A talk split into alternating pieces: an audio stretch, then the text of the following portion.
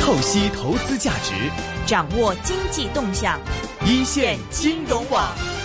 去年十一月以来，A 股就没有停过疯狂啊！就是每天你看这个 A 股涨指数往上涨，因为不断的刷新你的这个想象力的 一个极限，包括它这个波幅的一个呃这个震动啊，这个成交量啊，各种都是在刷新你的这个想象力啊。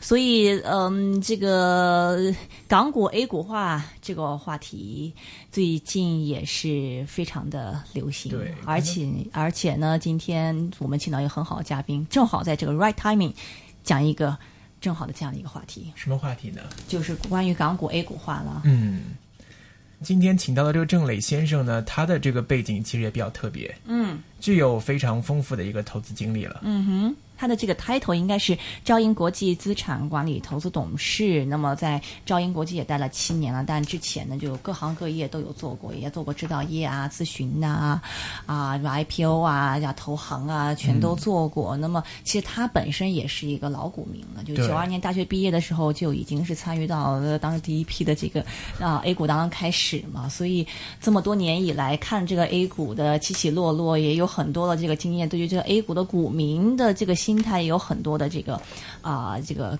分析啊，所以我们今天很荣幸呢，是请到了招银国际资产管理董投资董事是郑磊先生。那么他刚刚出了一本书，就叫做《港股 A 股化》。我们先来听听内地的专家来给我们讲讲港股 A 股化的话题。欢迎你，郑磊先生。欢迎你。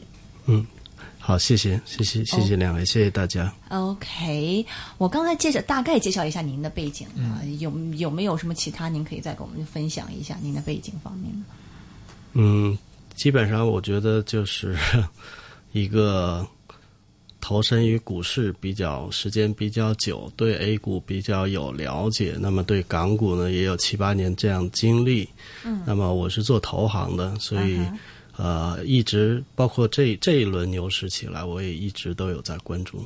嗯，现在这个 A 股最近非常火热嘛，这个其实这个大家看到，刚才若琳也说，这个 A 股不断是挑战，就平常我们香港股民对股市这个波动性也好，或者这个上升动力、上升幅度的普通的一个概念，不断的就是刷新我们的三观。现在 A 股的这种癫狂程度，现在的 A 股这种市况，您觉得是 A 股原有的一个风采吗？嗯。可以这么说，呃，从我观察来看，A 股的这个牛市从来都是比较疯狂的、快速涨的这么一个局面，也就是我们说的快牛。嗯。但是现在一直大家都希望这个牛慢下来，但是一一直要保持牛市这这种这个风格，但是这是很难的，在牛市的情况下，因为。有一种群体性的癫狂的这么一个心理和行为上的一个呃情况出现，所以呃，它在股市的这个股价反应上和指数反应上就一定会出现这种不断创新高，然后再呃快速下跌，呃快速上涨，波动幅度非常大的这么一个状况，都都会长期存在。嗯，中央对我觉得在市场上的调控能力，其实大家一直都觉得挺强的嘛。其实中央也不止一次出来说，那我们要慢牛，说现在这个股市升太快了，什么不健康，或者希望可以慢慢慢下来慢牛。但是其实市场上比较难看到这个 慢牛的迹象，好像比如说我们突然打了一次这个一个大下跌之后，但是没两天可能又弹回来了。这个市场上好像不买中央的账的感觉。嗯，我个人觉得这个。主流与媒体的这个作用，在这一轮牛市里边是尤其的比较明显。那么我们现在也看到了，实际上，呃，主流媒体是一直在鼓励这个牛市的。那尽管大家也都是觉得这个牛市不能太疯狂，以免结束的太早太快。嗯，但是，呃，如果仔细的去搜集一下这个主流媒体的表态，你就会发现。百分之八九十仍然是鼓励，只有百分之一二十是在，呃，抚慰股民的这个高涨的情绪。那在这种力量对比之下，可以想象其实是难以起到对这个市场降温的效果的。嗯，所以那你觉得现在从这个您对大势或者是中央对这个政策是未来的长期前景的判断来说，您觉得这波牛市可以延续多长，或者说未来它的一个顶端高峰会去到一个什么样的位置呢？这个牛市这一轮牛市带有非常明显的政治的背景。如果这一轮的改革需要五年到十年，那么我觉得这个牛市也不会比这个时间短多少。那这个宏观背景是中国经济触底，然后我们呃这是第三轮非常大的全国呃全面的对外改革开放的这么一个形势下，我们需要一个非常健康的牛市，来把经济的这个。呃，支撑的这么一个作用发挥出来，所以，呃，我认为最少会在从现在开始三到五年的时间，会是这么一个牛市的一个状况。嗯，那如果照这样的速度，其实一年了，这个我们一年看过来，其实，在 A 股方面升了差不多两差不多两千点了，这样一个点位了。但如果说要延续三到五年，您觉得会以这样的一个速度去延续未来三到五年？您觉得可能会来临的这个牛市吗？呃，这个也是大家非常关心的问题，也是我在一直在考虑的问题。其实我对于这个股市，特别是沪沪综指的判断，已经做了，现在是做第三次的修正。第一次是我在去年年底的时候，我就预测今年应该是在四千到四千五百点左右。嗯，那么到今年之后，连续突破了几个重要的这个压力位之后，那么情况就已经非常明显了。包括这个中央的这个，呃，主流媒体的说法都是四天前四千点以上，啊，我们认为这个牛市起码要在四千点以上。那么这样的一个涨势的话，后边的这个能走多高就很难预测了。呃，我的想法是有可能会在一个比较短的时间，比如说明年的呃一二季度就有可能呃突破一万点。那么我们在呃。一六年年底或一七年的时候，就可能会突破一万五千点这么一个高位。但是，其实大家也不用特别的紧张，因为呃，A 股的这个市场规模和容量要比港股大很多。那么，港股其实你你看到它的这个增长的这个速度也是蛮快的，而且它的绝对点位要远高于 A 股。当然，他们的指数统计方法不同了。呃，但是从绝对量来讲，一万五千点的这个高位，其实对 A 股并不算什么。现在的这个怎么怎么讲？从绝对量？呃，从股票的绝对数量，嗯哼，和每日的交易量，嗯哼，和中国的宏观经济的这个整体的这么一个呃基本面来讲，这个都不是太夸张的点位，只是大家没有习惯。呃，还是以这个六千点、几千点这个观点在在衡量它，所以你就会觉得非常高。实际上，呃，随着这一轮改革的不断的开放，呃，不断的见效果，用改革牛的这种方式来推进它，实际这个这个位置会会显得比较高，但是呃当然不会持续的涨上去了，但是它会有一段的时间都是保持一个高速的上涨的这么一个。状况，嗯，那这一波现在，您觉得未来如果说能到一万五或者一万六的这样点位之后，您觉得这个投资者怎么去判别说什么时候是释放出一个信号给大家说啊，这波牛市可能已经到达一个相对时间的一个顶端了？OK，呃，A 股的两个特点，一个是政策市，一个是资金市，嗯。那么实际上这一轮牛市呢，就不仅要从这两个层面考虑问题，还要考虑它的这个改革式、改革式的这么一个特征，因为它要服务于这一轮的全面改革开放和经济探底回升的这个呃，比如说呃，企业去杠杆，这个让老百姓通过资本市场富起来，然后呃扩大消费，它有这样的一个功能在里边，所以这个目标不达到。改革没有停止，中国的基本面没有彻底的好转。我觉得从政策面上来讲，它仍然会呃鼓励股市；从这个资金面上来讲，中国是会处在一个一段时间的资金放松的这么一个渠道，或者是我们说利率下行的这样一个渠道。包括人民币呃这个国际化，呃资本账户的不断开放，这些都有利于资金进入 A 股呃这进进入 A 股市场。所以，从资金面、政策面和改革的这个需要来讲，这个都会是一个比较长期的。如果我们判断它到一个高位，其实观察这几个方面，政策有没有嗯呃转向的迹象啊、这个资金面宽松的情况会不会突然收紧？另外，我们的改革是不是已经达到了一定的这个深度？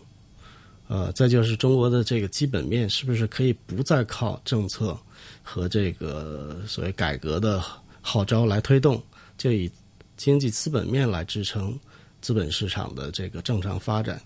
那么到这个时候，我觉得它就应该是需要在一个比较稳定的一个水平上运动，就不再需要呃非常夸张的这个嗯嗯呃上涨了。是我其实我刚才也留意到，您有说到，现在这一波牛市可能需要还要伴随着一个大大前提，就是说这个中国经济的这个一个触底反弹。现在我们经济下经济下行压力其实也蛮大的，这个一直大家都说这个经济增速保增长这个问题比较严峻。那您觉得是不是说，当我们看到这个经济下行一直在持续的时候，当它出现反弹的时候，可能是我们可以对 A 股有更多期望的时候，那如果它一直下行下去的话，反而说这个 A 股压力会比较大。呃，我觉得这是一个比较传统的看法，因为呃，这也是一个投资机构角投资机构角度的看法。嗯，实际上这一次这一次牛市也是在不断的教育投资机构，包括这个境外的投资者怎么看这个中玩国的股市 死了。对，这个你要是做空，呃，你要是不看好，实际上你可能会抛在后边，你丢失了一个追赶浪潮的机会。嗯那你按照传统的观点来看，这个市场一定要靠基本面支撑，但是他忘了中国的一个非常宏大的一个背景和中国市场自有的这个特色。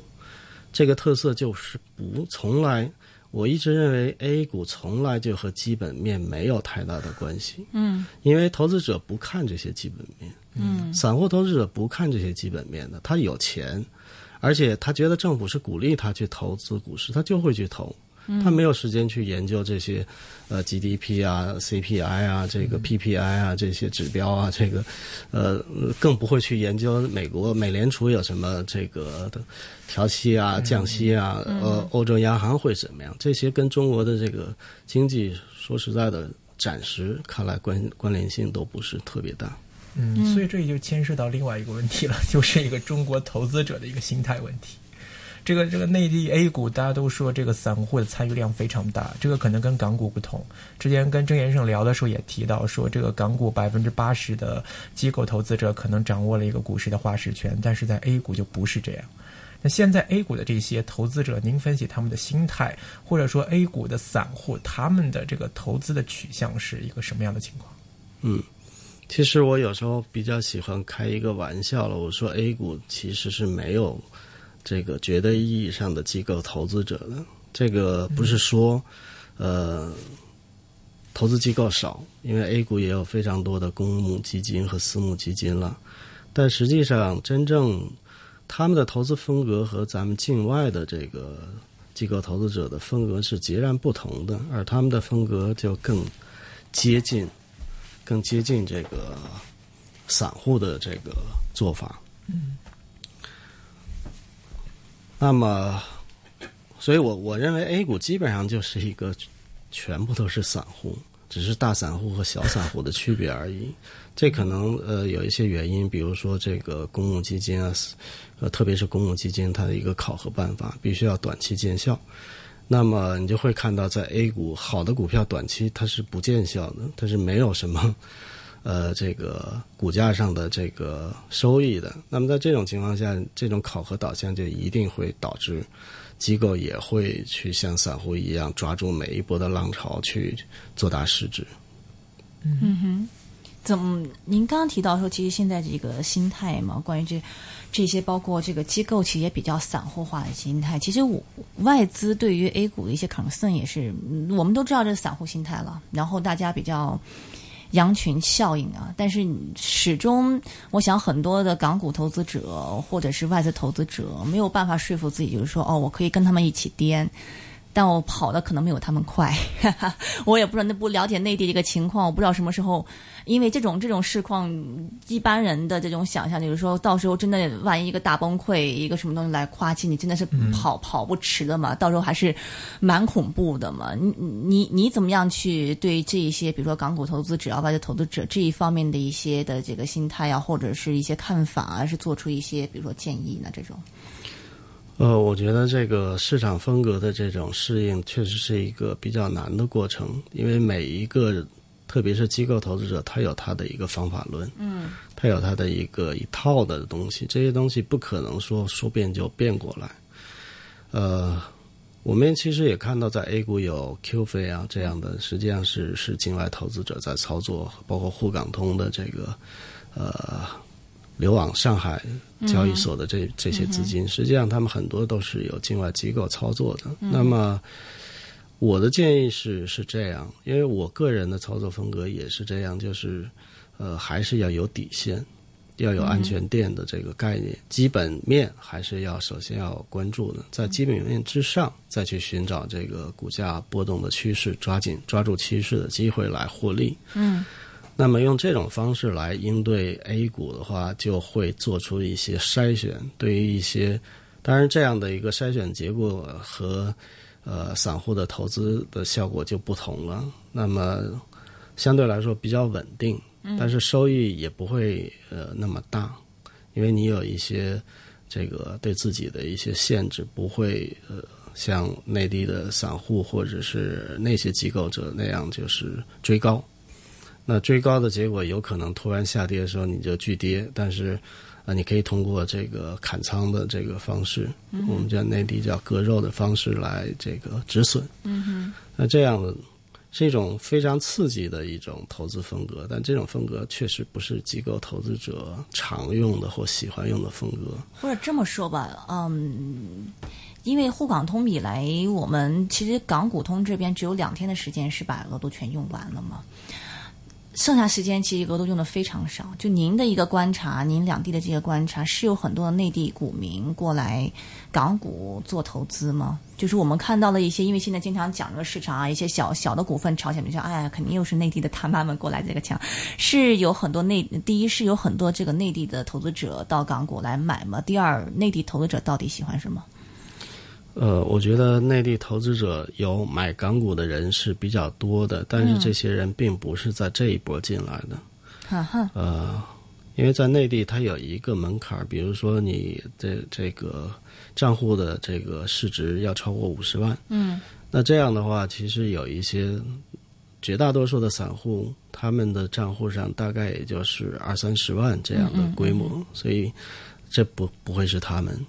啊哈。那么还是当然，这个中国的股民如此之多，自然以一个非常小的比例来看，它也确实有很多散户会会进来，而每天的这个港股通的额度是非常小的。嗯，所以我觉得，就算是有所有的人把额额度用空了，说实在，这个交易量、这个资金量都不能够代表散户。哈哈。至于香港。我经常看媒体喜欢说啊，这个中国大妈又来车又来又来追货，又来扫货了。这个我我觉得是一种调侃了。嗯，它是用一种符号来代表这个内地的散户。嗯哼。呃，我想有一些是呃比较聪明的资金，他率先先进来，他是为了呃抢占先机。但是主要的投资者。或者是，我们说呃 A 股散户中最大那部分的投资者，限于这个现在的条件，呃，暂时还进不来。如果能进来的，他们其实早已经进来了，就是用一些零散资金在香港自己开户成。嗯哼，嗯，对。您觉得内地呃香港这些媒体经经常会说嘛，中国大妈怎么？我们这边的外资对于内地散户有哪一些的误解吗？您觉得？其实大家观察的都还是蛮 蛮清晰的，这个喜欢买便宜货，呃，喜欢这个追涨，嗯，然后比较夸张，嗯，这个追起来就是有点让大家目瞪口呆的感觉，嗯，这些我觉得观察让大家都都非常的敏锐了，而且。以前我看香港媒体不怎么去讨论这些散户行为啊，不怎么去讨论，不怎么推荐这些小股票。嗯，但是随着市场的这个需要，看起来现在这这样的消息、这样的推荐是越来越多了。嗯，这说明市场在随着这个市场风格也在做调整。嗯哼，但是现在有很多讲法是说，你现在牛是这样子，大家都不务正业了。去炒股了，您觉得这样的一个上升的一个速度，您觉得它还可以维持的一个理由是什么？其实就是基金资金面，纯资金面，嗯，信心，嗯呃，另外一个财富效应。现在可能也不能说全民炒股，就是说这种很多人在炒股的局面，其实在前几波牛市都出现过，嗯。这个并不稀奇，嗯哼，但是也是一种很正常的现象。但问题这样子，您觉得对实体经济发展会好吗？钱都抽到这个抽到这股市里面了，实体经济我们还等着它触底呢，触底反弹呢。呃，我觉得这个这么大的一个社会，这么大的一个经济体量，谁都不能够把话说的这么绝对，就是说实体经济钱都去了股市，这个不是现实，这个也不是。呃，未来也不会成成为一个现实。作为一个企业，我相信它的主业它不会放放松。企业家在做决策的时候，他还是会随机而变的。那么，中国的经济呃这种触底反弹的这这种这种形式，它是有多种因素来造成的。其实还是一个非常大的因素是改革的因素。所以我觉得这个可以。单纯的从商业上来考虑，我没有见到任何一个企业，就是做实体的企业会，呃，完全的不务正业。基本上他们这样会自己就会消失了，这个不需要别的去去干涉。OK，之前讲到这个港股 A 股化，所以很多的这个港股股民，其实最近也有一些这个现象。我跟一些基金经理聊说，你要是真的跟。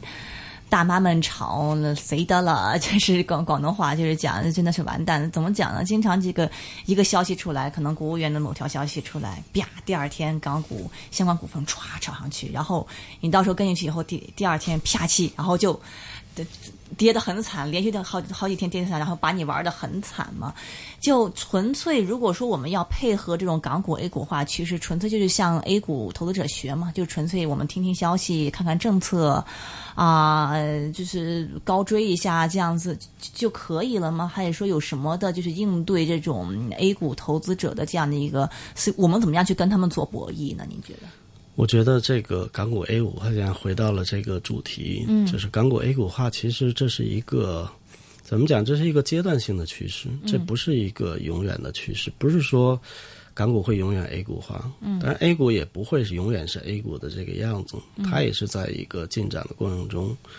呃，关键是在市场结构，市场结构决定了这种风格。那么港股的这种市场结构，你说 A 股化，实际上它只是一个非常局部的特征。而不是一个整体特征。嗯，整体上港股还是呃价值投资、嗯趋势投资这么一个这么一个概念。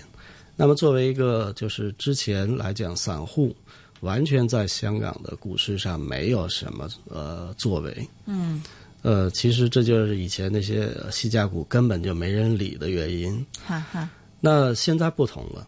现在等于说，我们在香港市场上有了一个价值，对于中小企业、中小上市公司的股票有一个价值发现的功能。嗯，应该说，香港的这样的股市的这样的功能有了之后，香港股市会更健康、更丰富，也更正常一些，而不是说就是完全是一种力量主导市场，而是这个市场更加丰富。所以，这个是港股的 A 股化，它可能是促进了这种变化。嗯，但是。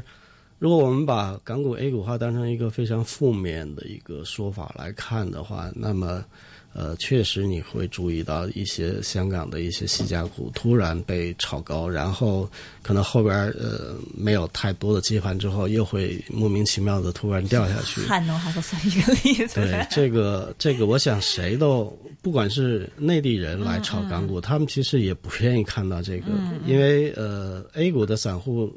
在 A 股是有这个涨跌停机制的，嗯。他不会想到在港股上可以一天涨百分之四五十，或者是百分之百，嗯，然后再跌百分之百，这这这种这种情况他是没有了，很多人是没有想过的，所以我现在看呃港股中的有一些细价股这样的一个疯涨，其实我觉得未必就是内地的股民在操作，嗯。特别是一些港资的这个细价股，实际上很多有对呃港股有兴趣的内地股民都已经在学习了，大家也一直都在找公开资料。现在大家比较呃留意的是我们在港股中说的老千股这个概念，哈哈，其实在网络上都有名单的，就是之前有过老千的这个做法的这些股票，其实大家都现在蛮蛮警惕的，而且也知道香港的这个没有涨跌停机制，嗯嗯。所以我觉得这个 A 股港股 A 股化不会，嗯，不会说是夸张到这个程度，就是鸡犬升天，中小股呃小股票通通这些乱七八糟股票通通都鸡犬升天，我觉得这不是。嗯。香港的这样的一个主体风格应该不会大变，嗯。但是呃，港股 A 股化会在初期，特别是现在呃内地资金还没有大批量流入，嗯。在这种情况下，看到了一些呃比较大家难以理解的这个暴升暴跌细价股的这样的情况。它还不是一个港股 A 股化的一个主呃主要特征，因为我相信更多的散户资金还没有进入香港。嗯等他们进入香港之后呢，其实才会出现两个风格的博弈。那这个博弈的过程中，最终我觉得会大家会趋同了。啊哈，反正不要大家不要把这个罪过全赖到中国大妈身上嘛。不过讲到其实呃 A 股您也讲到了，书里也提到，其实大家这个投资者对这政策非常敏感，但是我想很多的香港投资者其实最困难的就是所谓的这个读懂。政策，因为中国的这个官方语言，就是官官方的一些这样的一些文件，有的时候对于香港的很多人来讲是很难懂的一些东西，怎么样去抓这个中央点到底在哪里？其实有一个很大这个文化差异的。您觉得，您可不可以就现在有哪一些的板块或哪一哪一些的这个题材，您觉得其实要告诉香港投资者，这是国家正在大力的发展呐、一些这些行业，就以后是可以长期留意的呢？OK，嗯呃，其实主线是非常明晰的。嗯国策的东西它是需要落实的啊，所以在落实到下边之后，你就会发现，这个各种各样的小的政策都会出来，而这样的到这个层面的政策，其实大家特别是境外投资者是很难把握了。是嗯所以我们只需要把握基本国策就可以。嗯那么基本国策其实现在已经非常清晰。啊，第一个国策，就整体上来讲，中国已经改变了以前这种韬光养晦的这样的一个这个呃形象，或者我们用另外一个术语，就是它是全面的改革开放，重新再来一次更全面的改革开放。嗯哼那顺着这个路线，你就可以看到，其实国策，比如“一带一路”，这就是国策。那另外一个全面开放的意思是什么？就是自贸区。大家可以看到，自贸区已经开得越来越多了。现在是，呃，这个广东这边、福建、上海和天津，未来会在内内地会有很多自贸区。嗯最终，中国就是一个全部都是自贸区。嗯哼所谓全部都是自贸区，也就是中国是一个彻底开放的市场，嗯没有几年的时间，它不可能遍地开花。嗯哼，“一带一路”和自贸区，这就是我们的国策。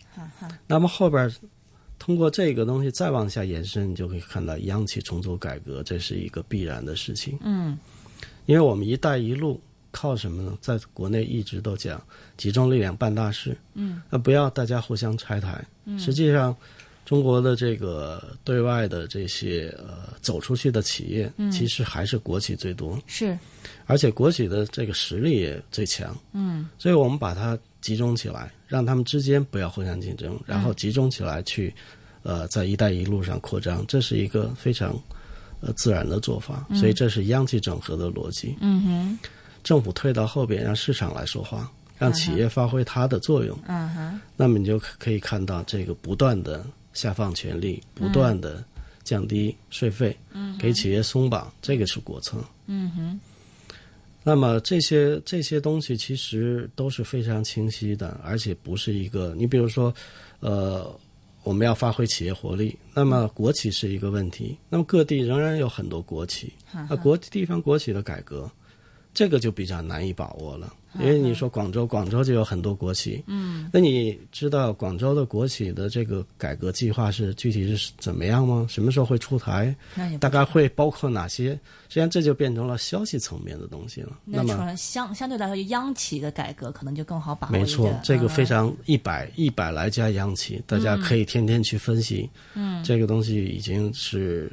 可以说七七八八，你比如说这个，呃，这个南车北车已经合并了，呃，之后是不是中国中铁和中国铁建，这是两个专门造铁道的相似的企业会不会合并？嗯，然后我们“一带一路”海上丝绸之路，你得靠船吧？对，那我们船舶这几个央企船舶会不会合并？嗯。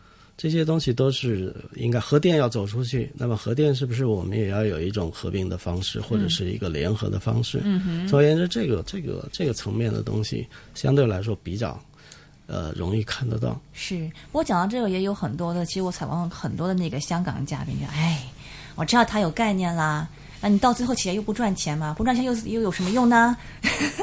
你怎么样去回应这样的一些？”这个，这个，这个看法，这个或者这种看事情的角度和 A 股的投资者的看法是完全不同的。嗯，A 股投资者是说我其实，A 股投资者其实不 care 这些这个基本面的，因为他们没有打算做企业的股东。嗯，他是把股票当成工具，哈哈，啊，就是趁着它在往上走的时候来赚钱。嗯，再往下跌的时候就没有人去理它。嗯，就是说。有有有一个笑话说，呃，炒股炒的最失败的状况是什么？你变成了企业的股东，所以没有人会想去做股东的这种情况下，他他谁去会去关心企业的基本面呢？嗯，在他是在他眼里，在他呃手上，股票只只是筹码，流动的筹码。嗯，如果它没有流动的价值，就没有投资的价值。嗯，也就谈不上是好筹码。所以这些筹码。为什么追涨呃追涨杀跌，就在于说涨的时候大家都想要这个筹码，嗯，跌的时候都不想要筹码，所以他就被这个这个这个呃从这个筹码角度上来讲，就很容易联想到赌博，嗯，有人说是像赌场一样，等等这些都是比较负面的评价。但是我觉得这个呃 A 股才二呃才三十多年的发展历史，它港股才刚开始，美股才刚开始都是这样的，是。嗯，所以如果你想是跟着内地资金玩的话，你就要顺从他们的规则嘛，就是纯粹对这个基本面真的对，要要要要，要么你就不参与，你坚持你的价值投资。其实，在内地有很多嗯真正的价呃，当然不是很多了，但是他们的影响力还是非常大。你像但斌，嗯，他守守定茅台，嗯，贵州茅台不放松，他就。也非常最近非常坚持，非常坚持。你像李驰，他可能会坚持，他就看重中国平安，他就是非常支持这个东西，非常坚持持有它。这这些也是也是有的，这个也不能把内地的投资者一概而论，说大家就完全没有价值投资的概念。是，所以基本上，如果像因为这种大家不是纯看基本面嘛，那么主要是。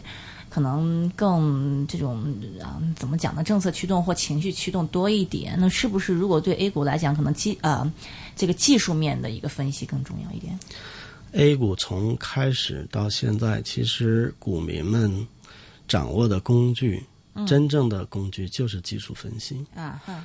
呃，其实 A 这和 A 股的这个当时那一波呃网络兴起，正好网络兴起，嗯，然后这个股票机、炒股软件都发展的非常的非常火，而且呃翻包括翻译引进的书都是技术分析的书，嗯哼，所以他们在这个在这一块儿，就是前几代股民大家已经是训练的非常好了，但是新一代的股民是不太懂得这些技术分析了。那在这种就是你和政策博弈，你和大机构，以前我们叫 A 股叫庄家，嗯，你和他们博弈的时候，你没有更多的更优势的条件的时候，你只能利用技术分析，嗯，所以说内地的技术分析为什么用的这么这么强，它是有这些背景在里边，哈哈，所以我们要多学一些技术分析。呃，我觉得不一定了。如果是在香港，在港股的这个这个操作层面上，其实。还是百分之八十的机构投资者，他们在以研究报告、基本面分析为指导在操作，嗯，而且是一个中长期的操作，你不用太介意短期的波动。在这种情况下的话，我相信，呃，这种技术分析的帮助是不大的。但假如说你非常呃，投资者非常愿意参与这个和呃 A 股散户博弈，因为未来必然是有很多内地资金到香港，嗯，那他会保持他们的风格。是，所以如果你非常喜欢，愿意跟他们来呃玩一把，赌一把，嗯，那你一定要知道他们在看什么，他们用的是什么样的工具，什么样的工具？对，是什么样的工具？呃，技术分析，比如说。其实我知道大家用的最多的，比如说这个 KDJ 这这种呃指标，MACD 这个均线，呃这些，还有一些用一些很比较偏门的这个波浪分析啊什么这些，各种各样的都有。但是我觉得呃，其实大家也都应都专业人士都都明白，其实很多东西都是重复的，是。对，只有参考的价值。OK，明白。今天非常感谢是兆英国际资产管理投资董事是郑磊先生，刚刚出了一本书是港股 A 股化。其实我觉得，呃，怎么讲呢？就是你要是真的在这样一个大时代里面投资的话，你要先搞懂 A 股逻辑到底是什么嘛，而不是你一开始站在自己立场就在讲说他们是错的，我才是对的，这样子你。钱方面没有什么对错，OK。那么今天很感谢是郑磊先生给我们啊探讨了一下，其实到底 A 股投资者怎么样想，包括我们应该怎么样去解读，是说国家层面的政策怎么样去走，怎么样去理解这样的一个逻辑。其实我想，对于很多的这个听众而言，也可以学到不少东西。非常感谢你，郑磊先生。好，谢谢大家。今天本色一个小时都会有黄国英 Alex 出现，热线电话一八七二三一三，也可以写电邮到一宗 at rthk 到 hk。